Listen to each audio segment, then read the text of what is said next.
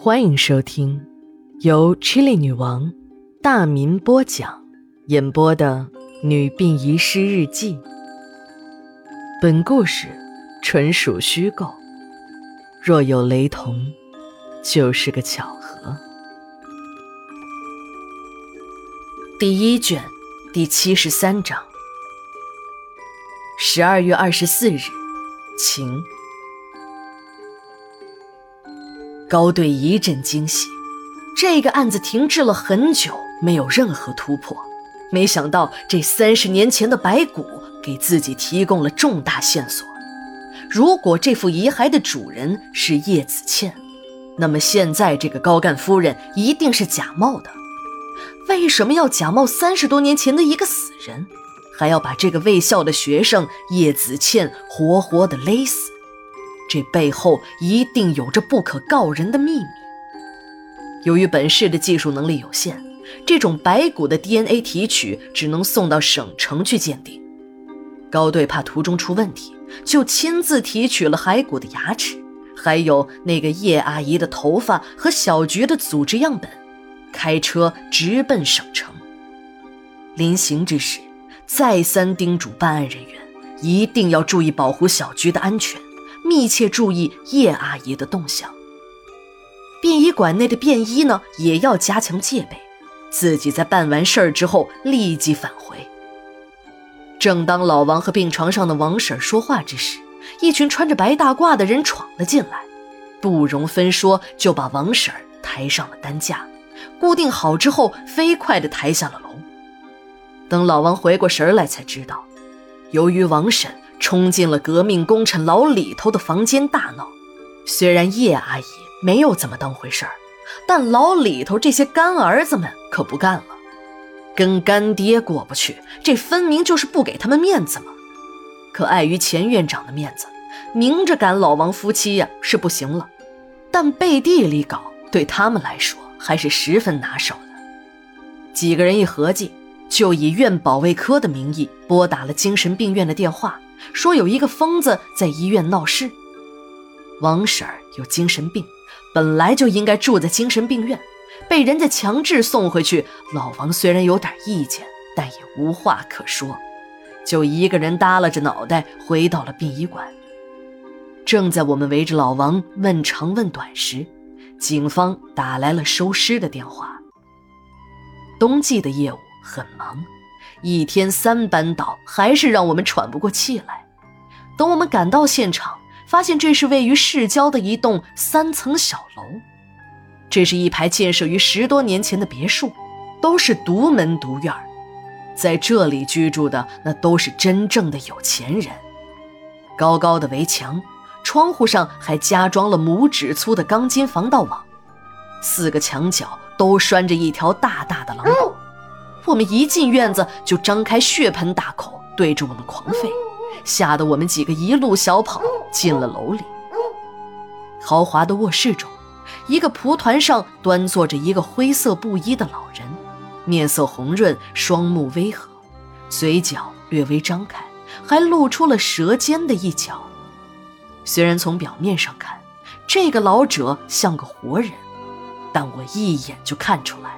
这是个死了很久的干尸，原因就是那个老者的舌尖歪向了一边，还被牙床紧紧地咬住。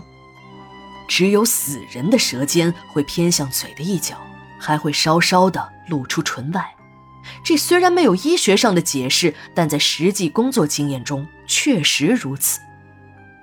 警察已经勘察完了现场，我们正要收尸时，伴着一片狗叫声。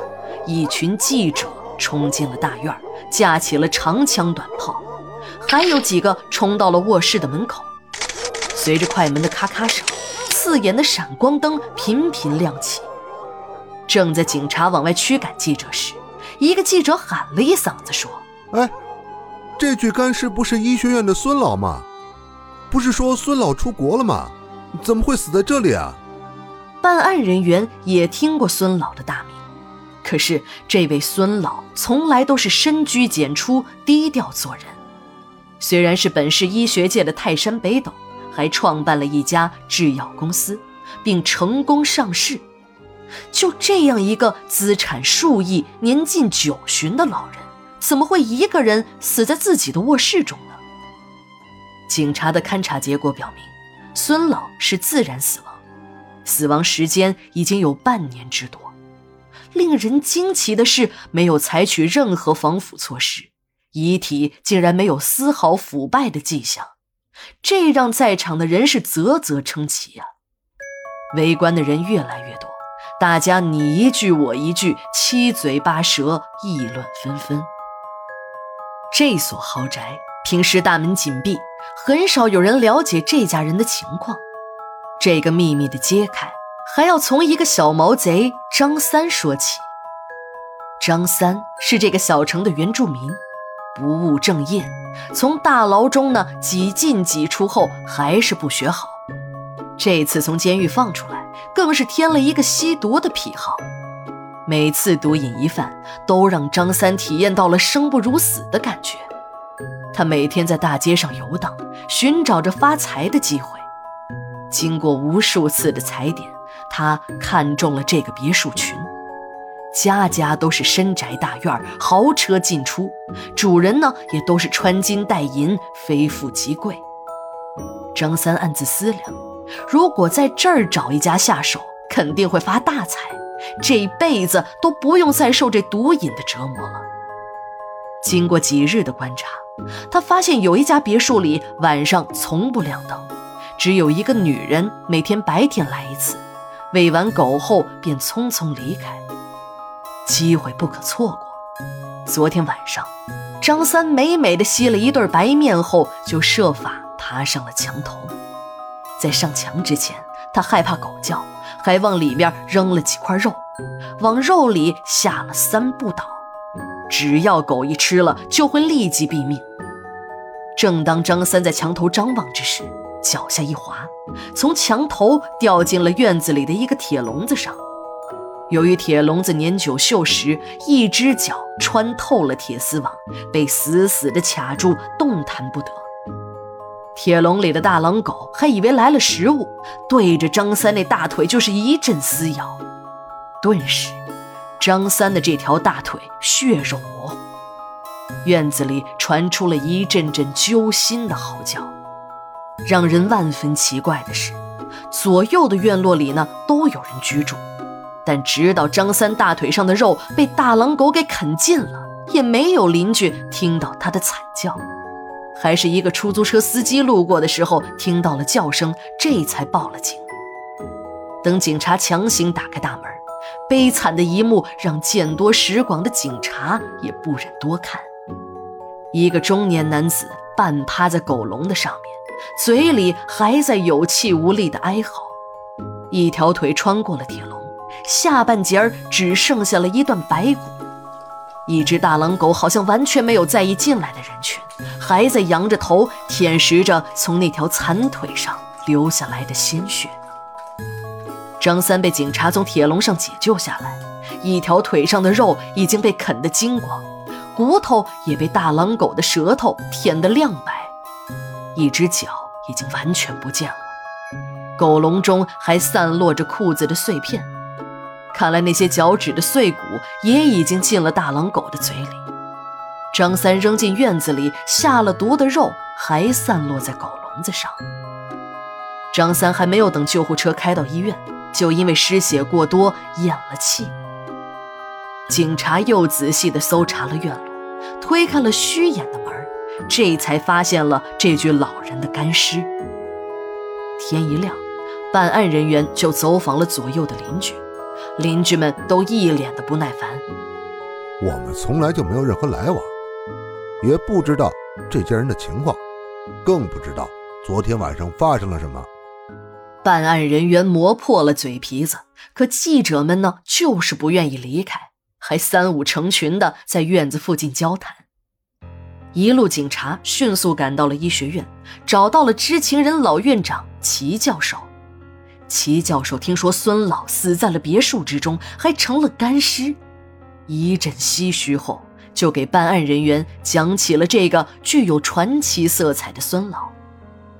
那是十年浩劫之后，百废待举，医学院也不例外。那个时候，医生奇缺，国家为了培养更多的专业医生，就把老卫校升了格，变成了医学院。他卫校的校长也就升任了医学院的院长。经过那灾难的十年，学校的专家是老的老，死的死，一些年轻的老师呢，业务也都荒废了，招来的学生没有人讲课，这可急坏了齐教授。这个时候。招贤纳士就成了工作中的当务之急，可找到专门的人才到医学院任教又谈何容易？正在齐教授着急上火之时，踏破铁鞋无觅处，得来全不费工夫，一个大师级的人物出现了。那是一个星期六的晚上，齐院长照例到学生宿舍去巡查，正好碰到了管理宿舍的老孙捧着一本破书在看。而且看得很出神。老孙夫妻他都认识，是食堂管理员老文介绍来的，还说是他的一个远房亲戚。当时啊，还是卫校校长的他，就把这个老孙安排到了男生宿舍看大门，而把他的妻子戴阿姨安排到了女生宿舍。齐院长走进了一看，老孙看的书把他都吓了一跳。那是一本没有翻译过来的英文本解剖学，老孙头看得入了镜，连齐院长走到了身后都没有察觉。齐院长咳嗽了一声，把老孙吓了一跳，把书放在了桌子上，说：“哎，这书啊，是以前在抄家时从学校抄走的，等还回来时，这个书的主人已经没有了。还书的人就把书。”堆在了男生宿舍的一个仓库里。我没事呢，就找几本看看热闹。其实啊，什么也看不明白。第二天，齐院长在家中请老孙吃饭，这可让老孙受宠若惊啊。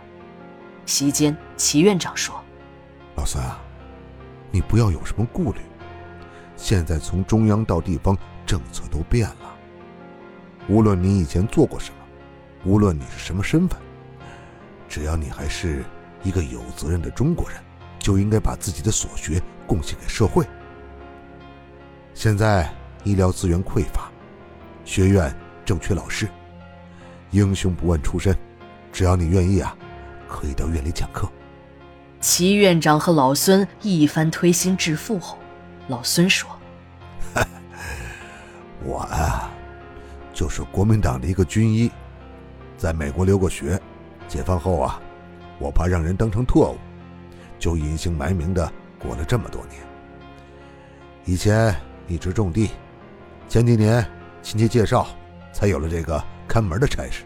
还告诉齐院长，自己叫孙有福，学临床的；妻子呢叫戴小佳，是学化学的。如果真的没有危险，两个人都愿意出来教学。只是战乱年代。夫妻二人的学历证件都丢失了。齐院长一笑说：“现在院里要的是能讲课的老师，不是那些个纸片片。只要你们夫妻愿意，就这么定了。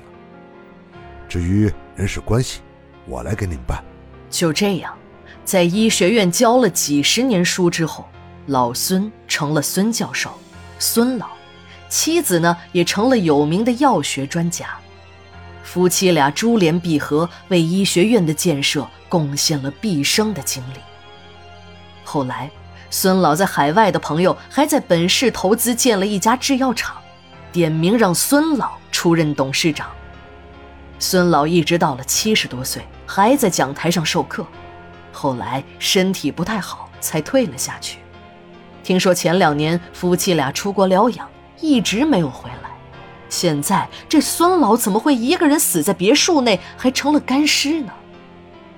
一边说着，齐院长还拿出纸巾，不断的抹着眼泪。警察调取了距离这所别墅最近的一个交通岗的监控，这也是这条街唯一的一个电子眼。说来这妇人也怪，这些别墅的业主们一致反对有关部门在这里安装摄像头。说怕泄露自己的隐私，对自己的安全有影响。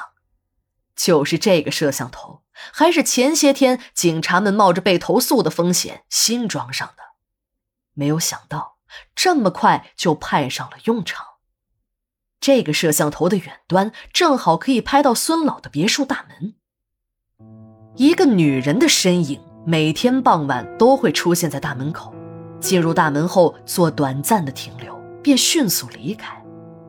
经过技术处理，一个模糊的女人照片放在了办案人员的面前。虽然不是很清楚，但这个人他们太熟悉了。这不是刑警队的书记员小孙吗？他怎么会出现在这儿呢？小孙已经有些天没来上班了。听说是请了长假，到国外去看看生了病的奶奶。警察立即赶赴机场，在机场提供的出境名单上却没有发现小孙的名字。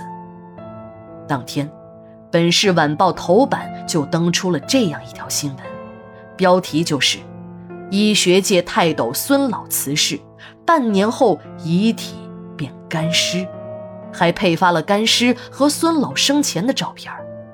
这条标题就很惹火的新闻，立即成了街头巷尾议论的谈资。酒店的房间里，日本女作家美之子目不转睛地盯着晚报的头条，一下子昏死了过去。十二月二十五日，日记连载，明天继续。